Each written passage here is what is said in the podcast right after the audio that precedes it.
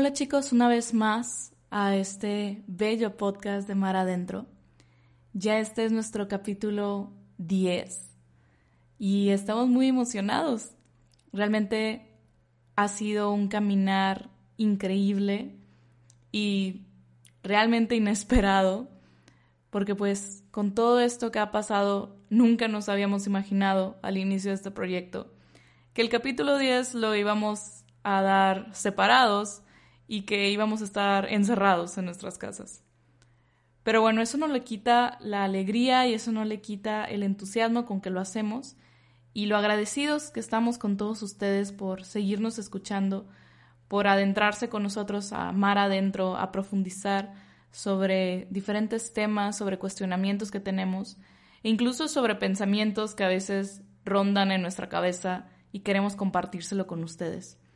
Entonces, de parte de todo el equipo, de parte de Oscar, de Andrés, de Rulo y mío, les queremos dar muchas gracias por todo su apoyo, por su atención hacia nuestros episodios. Y bueno, este es su proyecto, este es su espacio, y nunca duden en contactarnos y en escribirnos sobre las ideas que tengan, sobre lo que quieran escuchar, sobre qué les parecen todos estos episodios. Y bueno, ya después de este corte comercial, vamos a empezar con nuestro capítulo del día de hoy. Les platico que esta cuarentena ha sido todo un reto para mí, porque como les he comentado en episodios anteriores, yo me la vivo de callejera todo el día en la calle. Si no estoy en el trabajo, estoy en una junta de un grupo, si no estoy en la casa de una amiga, si no estoy en una reunión, en una fiesta, etc. El punto es casi, casi no estar en mi casa. Me la vivo muy poco tiempo en mi casa y por ende me la vivo muy poco tiempo en mi cuarto. Realmente estas cuatro paredes solo me sirven para dormir y solo estoy en mi cuarto para dormir. Todo el día me la paso en diferentes lugares, pero no en mi cuarto. Con esta cuarentena, pues obviamente he tenido mucho más tiempo en mi casa yo creo que he pasado mucho más tiempo en esta cuarentena, en estos dos meses, que todo lo que había llevado en el 2019. Y he pasado tanto tiempo en mi cuarto que he empezado a notarle muchos detalles, ¿saben? De repente estoy sentada en mi cama y volteo a una pared y digo, ay, esos cuadros, ya no me gustan esos cuadros, debería cambiarlos. Y me paro y cambio unos cuadros. Y de repente también lo estoy limpiando y empiezo a encontrar la tonelada de de libros y material de la escuela que ya pasó y el año del caldo y yo creo que ya ni están dando estas materias y también es como, bueno, vamos a hacer limpia estos papeles, esto ya no funciona. Pero me la paso tanto tiempo en mi cuarto que he empezado a notarle muchos detalles. Y yo sé que no soy la única, sé que muchos de ustedes ahorita les ha dado la onda por cocinar nuevas recetas o incluso igual que yo de decorar y arreglar su casa de mil y un maneras diferentes. La cosa conmigo es que en mi cuarto hay una pared que me molestaba bastante. En esta pared está el clima, imagínense, pero el clima desde hace ya varios meses había tenido una fuga, entonces había empezado a gotear y había manchado toda la pared y había sido tanta la fuga del agua que empezó incluso a romper la pared y empezó a agrietar la pintura y empezó a agrietarse. Total, se veía horrible la pared. El punto es que antes no me molestaba tanto, porque como no me la pasaba aquí en mi cuarto, realmente no le prestaba mucha atención. Sabía que estaba esa pared medio cuacha, pero la verdad es que nunca le, prestaba atención. Ahora que me la vivo en mi cuarto y que he pasado más tiempo en mi cuarto, esa pared me hacía demasiado ruido. Ver la mancha, ver cómo todo se había craqueado, no me gustaba y realmente no me convencía que estuviera ahí. Total, un sábado me puse mi ropa de Bob el Constructor, la más fodonga que tengo, y dije, ya, ya, estuvo. Mi papá ya me había dicho de que sí, luego lo arreglamos o luego te ayudo a arreglarlo, pero obviamente él también con sus pendientes y con el trabajo nunca se había podido dar el tiempo. Entonces ese sábado dije, ya, yo lo voy a hacer, no puede estar tan complicado. Agarré mis lijas, agarré mi espátula, mi resanador y dije, voy a arreglar mi pared, yo la voy a arreglar. Total, empecé a tirar como toda esa pintura que se había botado. Y según yo, solo era un pedacito pequeño, o sea, realmente no era tan grande. Y en cuanto empiezo a levantar la pintura, que ya se había botado, se empieza a venir más y más pintura, y más y más pintura, y más y más pintura. Y luego me doy cuenta que el agua se había vertido casi en toda la pared, o sea, que ya había llegado al piso y que ya había manchado gran parte de la pared, y yo ni siquiera me había dado cuenta. Entonces sigo limpiando y sigo intentando repararla. Y me doy cuenta que debajo del clima había un hoyo enorme, yo creo que del tamaño de mis ojos, abiertos, porque los que me conocen saben que mis ojos cerrados pues son una rendija. Pero era enorme, era el tamaño de una pelotita de, golf, yo creo, el agujero que había en la pared. Entonces, pues ahí me ven a mí resanando, intentando este, arreglarlo de alguna manera a como Dios me daba a entender, viendo videos en YouTube y demás, porque realmente yo nunca lo había hecho. No de ese tamaño del agujero. Entonces empecé a resanar y, y empecé a lijar la pared y a, literal arreglar los huecos que tenía. Y como su amiga es demasiado filosófica en la vida, me puse a reflexionar mientras lo hacía. Y justo el Espíritu Santo me atacó o me mostró algo que yo nunca había visto. Y mientras lo hacía, me sentía como el maestro Miyagi en Karate Kid, y sentía que el Espíritu Santo me estaba enseñando a través de ese arreglo de pared. Pero el Espíritu Santo y, en mi reflexión me decía, así como ves esta pared rota, con agujeros, toda manchada, así puede estar tu corazón también. O así está tu corazón también. Manchado, quebrado, corrompido. Y fue como un rayo lo que me atravesó en ese momento y, y, mientras lo seguía haciendo, me ponía a reflexionar mucho sobre eso. Cuando estábamos pensando qué tema podríamos hablar en este episodio, qué podría servirles a ustedes más, qué podríamos compartir nosotros. Oscar, que es una persona muy sabia, me decía a mí, dinos Laura, ¿qué has hecho este fin de semana? Y justo les compartí eso, de que, ah, pues fíjense que arreglé mi cuarto, está arreglando mi pared, y a Oscar se le iluminaron los ojos y me dice, de eso tienes que hablar. Entonces, en esta reflexión que yo estaba con, con la pared, haciendo, este, arreglando mi pared, me empezaron a bombardear todos estos pensamientos y a bombardear cómo mi corazón ocupaba también esas reparaciones y ocupaba también esa visión y esa atención. Porque la realidad es que si no me hubiera detenido en mi día, si no hubiera pasado tantos días encerrada en mi cuarto, en cuarentena, esa pared la pude haber seguido ignorado, porque no me molestaba, no estaba todo el día viéndola, entonces no pasaba nada. Lo que pasó fue que cuando me detuve y cuando estuve demasiado tiempo en mi cuarto, esa pared se volvió como mi obsesión y me empezó a molestar mucho, porque ya no quería verla así. Así igual, en el corazón y en el alma, tenemos manchas, tenemos heridas, tenemos estos agujeros que hay que resanar. Pero como realmente no le damos tiempo y como realmente no nos importa detenernos tanto, pues no pasa nada. Sabemos que tienen esos huecos y sabemos que la pintura ya está, ya está vieja, ya está deshecha. Pero como realmente no estamos tanto tiempo ahí en el corazón, no damos importancia. En el momento que te detienes, en el momento que te obligan a frenarte, y, obliga, y te obligan a verlo por mucho tiempo tu corazón, te empieza a molestar y te empieza a incomodar el ver esos huecos y esos rasguños y esas manchas en la pared, que decides arreglarlo. Siguiendo con mi historia de arreglar la pared de mi cuarto, después de ya resanar los huecos, decidí comprar la pintura. Y empecé a pintar, empecé a pintar y a pintar.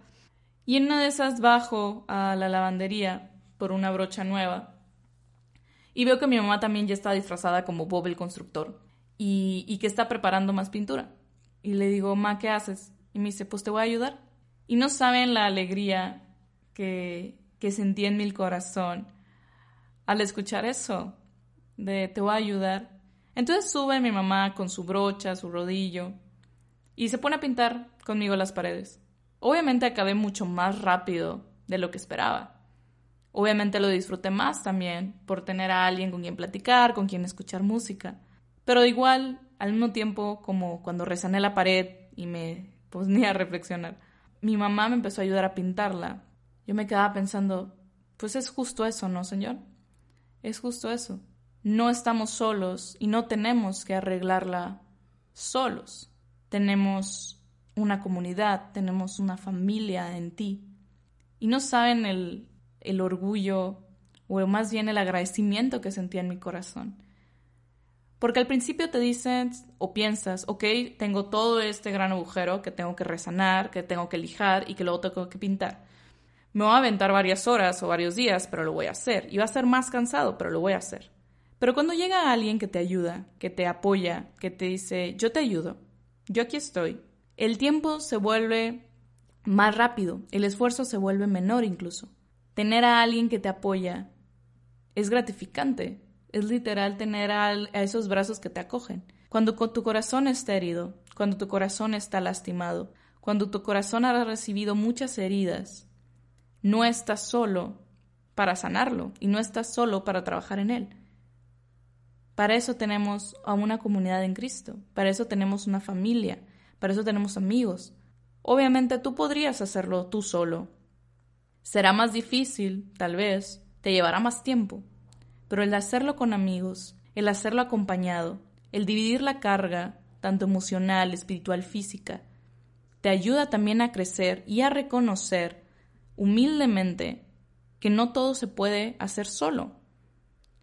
Así como mi mamá me ayudó con mis paredes para pintarlas, yo reconocí que realmente no iba a poder acabar tan rápido sin ella, que realmente la necesitaba si quería acabar a tiempo o si quería abarcar más paredes. Es reconocer que en la debilidad también somos fuertes juntos y somos necesarios los unos de los otros. Hay un personaje que yo admiro mucho de las Sagradas Escrituras, que yo creo que realmente pudo entender todo esto. María Magdalena para mí siempre ha sido un gran ejemplo. Y más que un ejemplo, para mí es un vivo reflejo de lo que todo mundo pasamos. María Magdalena tiene un cambio de corazón, tiene una conversión cuando conoce al Maestro, cuando conoce a Jesús. Y para mí, a diferencia de los demás apóstoles, o incluso de, de los demás personajes que aparecen después en Hechos de los Apóstoles, de Pablo y de todos los que continúan, para mí María Magdalena es la persona con la que más nos podemos identificar por las heridas en el corazón que tiene. Siempre se le nombra que tiene siete demonios. Pero esos siete demonios nunca nos hemos puesto a pensar que tal vez son demonios más mundanos o más actuales de lo que nos imaginamos. Tal vez sus siete demonios eran la tristeza, la soledad, la depresión, la inseguridad, los malos deseos, el egoísmo. Y esos malos espíritus y esos demonios también nos atormentan hoy en día. María Magdalena era una mujer quebrantada, herida, con huecos en su pared más grande de lo que nos imaginamos, y que realmente era un grito desesperado de pedir ayuda. ¿Qué pasa con ella? Que cuando se topa al Maestro, que cuando Jesús le dice su nombre, esas heridas, esos huecos en la pared, sanan, se resanan. Es reconocida por alguien y sus heridas y esos huecos que tiene tienen importancia y son vistos por alguien. Entonces María tiene este cambio de corazón, tiene esta renovación y empieza a seguir a Cristo. Y todo el mundo ya conoce igual la historia de María Magdalena, porque realmente es un ícono y es alguien a la que podemos aspirar y la que podemos aprender mucho. Uno de los pasajes que más me gustan de María Magdalena es después de la muerte de Cristo, es en la resurrección. Porque ella es la primera que se lo topa cuando resucita. Pero ella no lo reconoce al principio. Y en el pasaje de Juan nos relata esta historia y dice que María fue al sepulcro para cambiar los vendajes, para perfumarlo, y que no encontró al Señor. Encontró a dos ángeles que le decían, ¿a quién buscas? Él ha resucitado. María como que está muy conmocionada porque no encuentra a Jesús sale y se topa con un hombre que ella cree que es el jardinero y le pregunta, ¿dónde has puesto a mi maestro? ¿Tú lo has visto? ¿Qué has hecho con su cuerpo? Y el hombre le dice, María. E increíblemente en ese momento ella lo reconoce y se postra a sus pies. Este hombre, Jesucristo resucitado, dice su nombre. Reconoce a la persona y reconoce las heridas de su corazón. Y es por eso que María sabe quién es. En una plática que escuché la semana pasada, el padre mencionaba cómo él siempre había creído que María se había equivocado al pensar que era un jardinero. Como por qué pensó que era un jardinero, porque no pensó que era otra persona, no sé, un, un soldado, un recaudador de impuestos, un pescador. ¿Por qué un jardinero? Y el padre mencionaba mucho que era porque María lo había reconocido por el oficio de Jesús. Había visto primero su oficio, había visto primero su vocación, y luego cuando él ya dice su nombre, reconoce la voz del Maestro. ¿Por qué les digo todo esto? Porque no es casualidad que el oficio de nuestro Dios, que el oficio de Jesucristo mismo, es ser carpintero, es arreglar cosas, es crear cosas nuevas. Al igual que un jardinero cuida de las plantas, las hace crecer, les quita las plagas, les da agua, las pone al sol. Así igual con nosotros. Nos cuida, nos protege, nos ve crecer, nos ayuda a crecer. Porque el oficio y la pasión de nuestro Dios y la pasión de Jesucristo es crear, pero sobre todo reparar, reparar corazones. Si alguna vez se te ha roto la tubería, le llamas al plomero. Si se te rompe una mesa, le hablas al carpintero. Si se te funde un foco o se te daña la electricidad, le hablas a un eléctrico. Y son todas estas profesiones de reparar. Pero ¿a quién le hablas cuando se te daña el corazón? Cuando se te rompe el corazón. Cuando el corazón tiene demasiados agujeros que ocupan resanar. Le hablas al que creó al corazón, al mismo creador porque Él es el único que va a saber cómo repararlo. Él es el único que te va a dar las herramientas necesarias y te va a dar las indicaciones para realmente sanarlo. Yo no tengo idea de cómo resanar bien mi pared. Yo no tengo idea si lo estoy haciendo bien o no, si le falta o no, si necesito ponerle más resanador o no, si necesito lijarla después. No tengo idea. Yo le tengo que preguntar a un experto, le tengo que preguntar a mi papá, le tengo que preguntar al que sabe que me guíe en esto para que quede bien, para que realmente pueda cubrir bien la pared, para que realmente pueda restaurarla bien. Lo mismo es con el corazón. Hay que preguntarle a la persona que sabe, a la persona que lo conoce a la perfección. Por eso María Magdalena, al toparse a Jesús resucitado, lo reconoce por su vocación, lo reconoce por su oficio, que es de restaurar. Y es por eso que para mí es la que más ejemplo puede darme, porque su cambio de corazón es cuando la reconocen, es cuando hablan con ella, y ella es la que puede ver al maestro por eso, por su oficio. En estos momentos, en estos días, que se nos ha dado la oportunidad de estar un poco más de tiempo con nuestro corazón, de estar un poco más cerca de nuestro corazón y nuestra alma. Puede que tengamos algunas goteras, algunas heridas, huecos, manchas que tenemos que reparar. Pero quiero recordarles que no están solos, que tienen a una comunidad que les pueda ayudar, pero sobre todo que tienen al maestro, que tienen al ingeniero, al carpintero, al plomero, al pintor, que les va a ayudar a restaurar ese corazón y que va a quedar como nuevo. Porque ese es el llamado que todos tenemos, ¿no? Volver a nuestro origen volver a ese jardín y toparnos con el jardinero, el que nos hizo crecer grandes y fuertes. Sigamos remando mar adentro, chicos, en este mar de crecimiento, de paredes restauradas y de mucho, mucho caminar que tenemos que hacer. Dios los bendiga.